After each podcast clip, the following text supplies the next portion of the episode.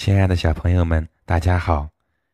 今天我们来分享《帝企鹅古古乐》。有一天上午，天气非常不错，农场里却发生了奇怪的事情。动物们在菜园子里发现了一个奇怪的蛋，他们从来也没有见过这么大的蛋。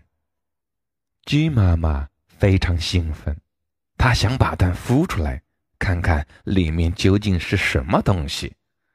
他立刻爬到蛋上，不行，鸡妈妈的个子太小了，没办法把蛋整个抱住。那么，究竟应该由谁来担任这个任务呢？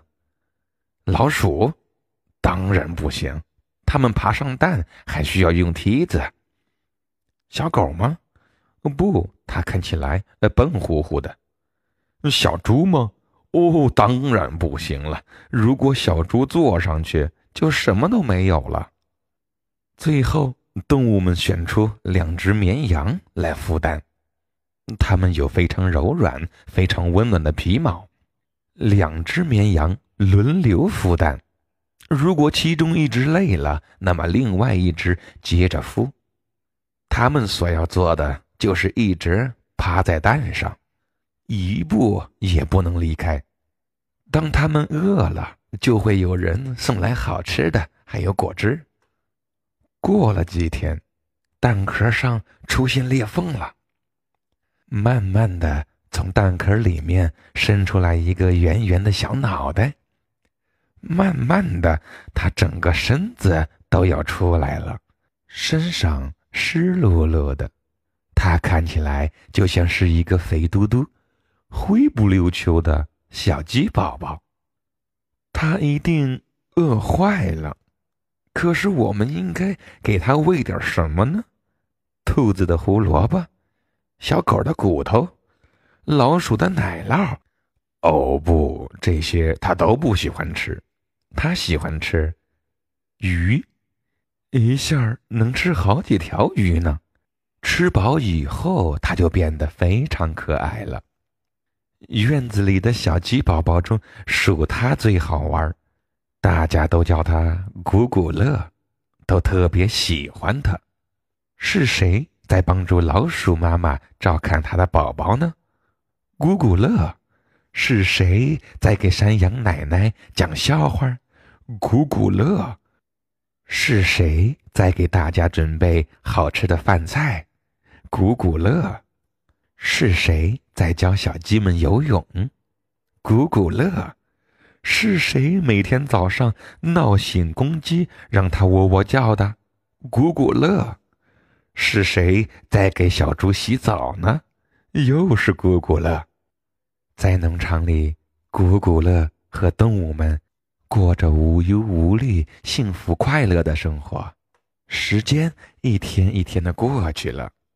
古古乐长大了，他的身体发生了很多变化。他的皮毛越来越光滑，他的脚像鸭子一样又扁又平，嘴巴像小鸟一样尖尖的。我到底是哪种动物呢？在一本大百科全书里，大家找到了答案：古古乐是一只。帝企鹅生活在南极，有着像鸭子的脚一样的鸟类。古古乐神气极了。帝企鹅，皇帝的帝，这么说，我是国王了，我就是你们的国王了。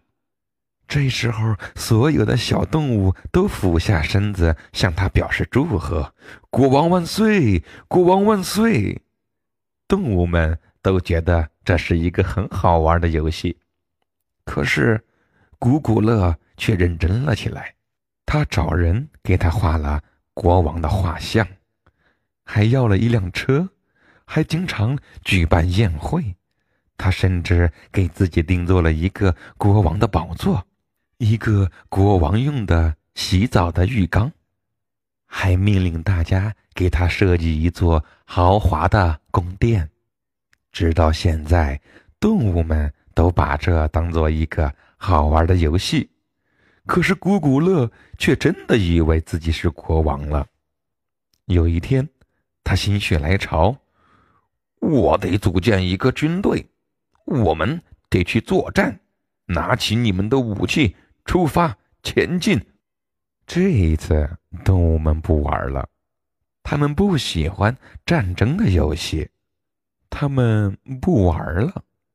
古古乐很生气，没人听我的。既然这样，我就回南极去，那里全都是地企鹅，他们一定会让我当他们的国王的。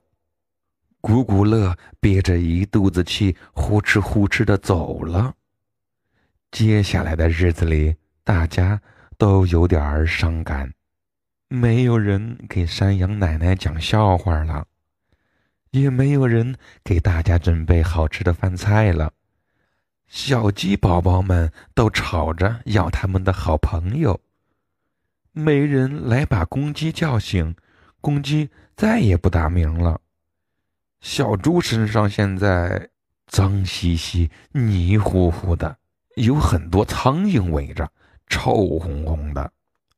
那么现在帝企鹅古古乐怎么样了呢？开心吗？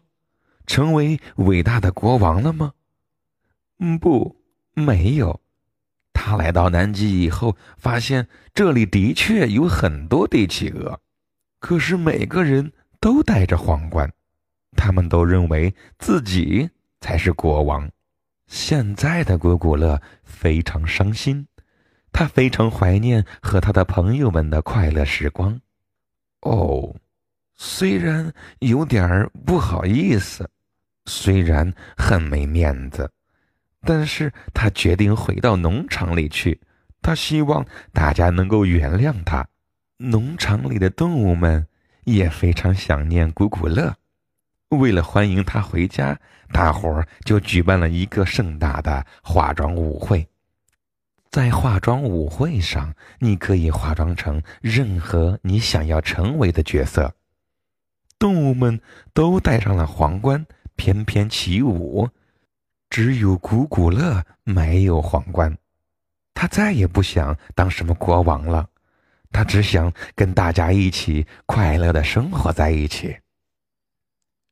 小朋友们，故事听完了，你们喜欢这个故事吗？看来当国王远没有好朋友那么重要。Tim 老师，我就非常珍惜我自己的好朋友。希望能跟我的好朋友一直一直都做好朋友。那最后我还想告诉你们，如果让我去参加化妆舞会，我希望自己可以化妆成所有小朋友的国王。